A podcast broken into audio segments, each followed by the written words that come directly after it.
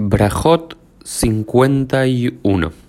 Hola a todos, bienvenidos a un nuevo DAF y Yomi. Soy el rabino Uriel Romano, desde Buenos Aires, Argentina. Vamos a comenzar el DAF de hoy desde las últimas líneas de la página 50b, que no trabajamos en el día de ayer y que se conecta con el tema central, con uno de los dos temas centrales del de, eh, DAF del día, que tiene que ver con qué pasa si uno se olvida de realizar una bendición antes de las comidas. ¿no? Ya habíamos visto qué pasaba si, por ejemplo, cuando uno estaba realizando la amidad, se salteaba una bendición, un agregado y demás, si, si debíamos volver para atrás y bendecir en el lugar adecuado, si tenemos que agregar una bendición al final, si tenemos que empezar todo de vuelta. Y lo mismo en el Birkat Amazon, habíamos visto que, pero ¿qué pasa si uno, por ejemplo, está comiendo algo y se da cuenta que se olvidó de hacer la bendición previa, ¿no? Y acá la, la nos da tres posibilidades diferentes. Amar Rabbi Yehuda, Shahach beigniso halim letoch pib velo mesalkim lecha dejado meparej. La primera opción de Rabbi Yehuda es si nos metemos algo de comida, digamos un pedazo de pan, y nos olvidamos de decir el amotzi y el pan todavía está en nuestras bocas, ¿qué tenemos que hacer? Supuestamente dejar el pan a un costado de nuestras bocas y hacer la bendición. Pero hay otra fuente, Tana, Tanya Hada, una de las fuentes, dice Bol An, no, que sino que tenemos que tragar esa comida. Digamos que lo que deberíamos hacer es, en vez de dejarlo a un costado y bendecir, tragarla y después, con la boca vacía, tenemos que hacer la bendición. Betania Ida, y hay otra fuente aún que dice Poltan, que qué es lo que tenemos que hacer tenemos que sacarla de nuestras bocas. Es decir, hay tres posibilidades. O que si nos olvidamos de decir una bendición y ya nos introducimos algo de comida, una opción es que le tenemos que poner en un costado de la boca y bendecir, otra opción es que le tenemos que tragar y después hacer la bendición, y la tercera opción es que tenemos que sacarlo hacer la bendición y volver a ingerirlo. Y luego la, la Guimara dice el famoso la calle, ¿no? que no es complicado, que no son tres fuentes contradictorias, sino que está hablando de tres casos diferentes. A de Tania aquellos que enseñaron que tenemos que tragarlo, Bemashkin, estamos haciendo referencia cuando bebemos algo. Por ejemplo, estamos tomando agua y nos olvidamos de hacer la bendición ya con Leambidaró, no lo podemos escupir, no lo podemos dejar un costado. Es muy difícil, entonces tenemos que tragarlo y después hacer la bendición. Vea de Tania Poltani, aquellos que dicen que tenemos que sacarlo de nuestras bocas. Bimede de lo mimaises. Es sobre las cosas que no se eh, putefactan, de las cosas que no se ponen mal. Es decir, si comemos algo, no sé, nos introducimos, estoy pensando, una aceituna y todavía no la masticamos y podemos, podríamos sacarla, hacer la bendición y después volver a comer, pero esa comida no se va a poner fea, no se va a poner mal, no se echa a perder, debemos hacer eso. Y después dice, vea de Tania me salcan, bemidei de mi maíz. Pero aquella, aquella posición que dice que tenemos que poner un costado es aquella comida que si la llegamos a sacar de nuestra boca, porque ya entró en contacto con nuestra saliva o con algo así, no pues, se echa a perder la comida y por el principio general que habíamos visto en el DAF anterior, no echamos a perder comidas. Esto es el principio general, los tres casos particulares, pero el punto central es, hay una gran discusión en la alajá, ¿qué pasa si comemos algo en definitiva y nos olvidamos de hacer la bendición? ¿Qué tenemos que hacer? Eh, la posición general de, la quemará es que si ya comimos algo y demás, no tenemos que volver a hacer la, bendición. Si ya lo tragamos y demás, no tenemos que volver a hacer la bendición. Hay algunos que dicen que eh, si comimos, por ejemplo, no sé, tomamos agua y nos olvidamos hacer la bendición y después nos damos cuenta que no hay que hacer la bendición en absoluto. O hay otros que dicen que sí tenemos que hacer la, la bendición, pero tomando un poquito de agua después para complementar y hacer la bendición sobre algo, porque supuestamente no se debe hacer una bendición sin el objeto del cual estamos bendiciendo para no bendecir en vano. Este es el punto, quizás el primer tema central de, de, nuestro Daf Yomi, y el segundo tiene que ver con una enseñanza muy conocida y muy popular sobre el eh, Kos Braja, sobre eh, Koshel Braja, sobre la copa de la bendición, sobre la copa de Kiddush, sobre la copa de vino que utilizamos tanto en el Birkat Amazon, en la bendición después de las comidas, y también en el Kiddush y en otros momentos de la vida judía.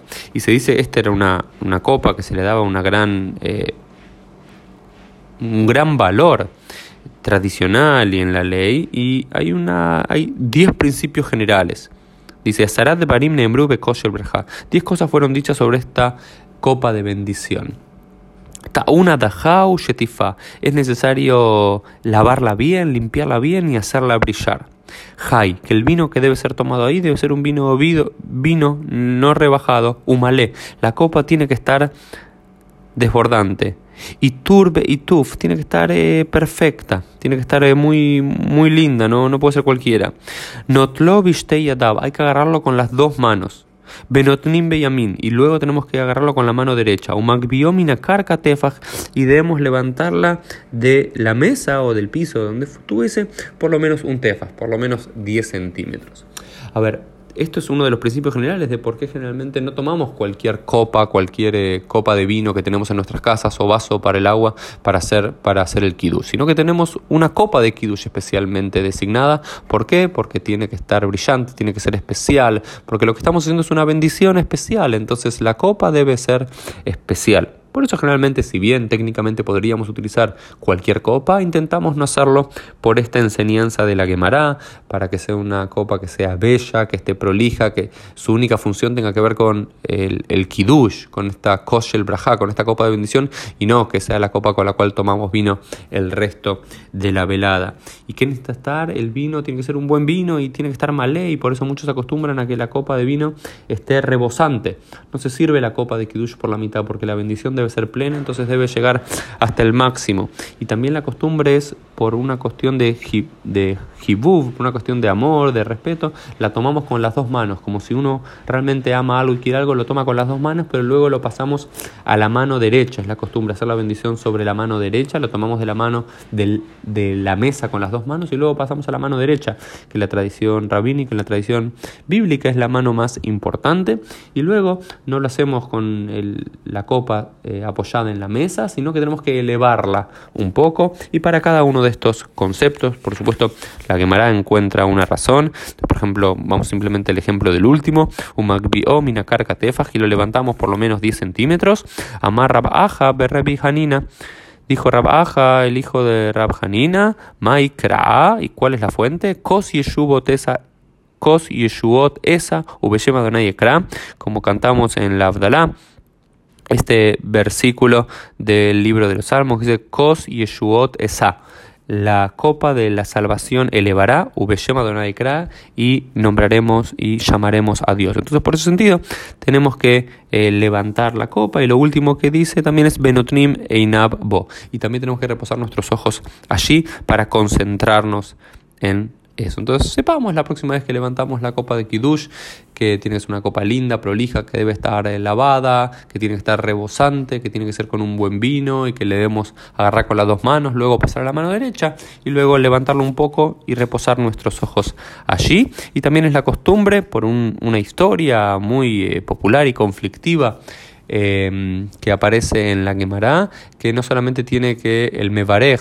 no solamente el que bendice debe tomar de esa copa, sino que se lo debe pasar al resto de los integrantes de la casa, o las costumbres hoy en día, a todos los demás comensales. Esta es una historia para que quiera indagar un poco, lo aprendemos de una historia eh, entre Ula y Rab Nachman y su esposa Yalta.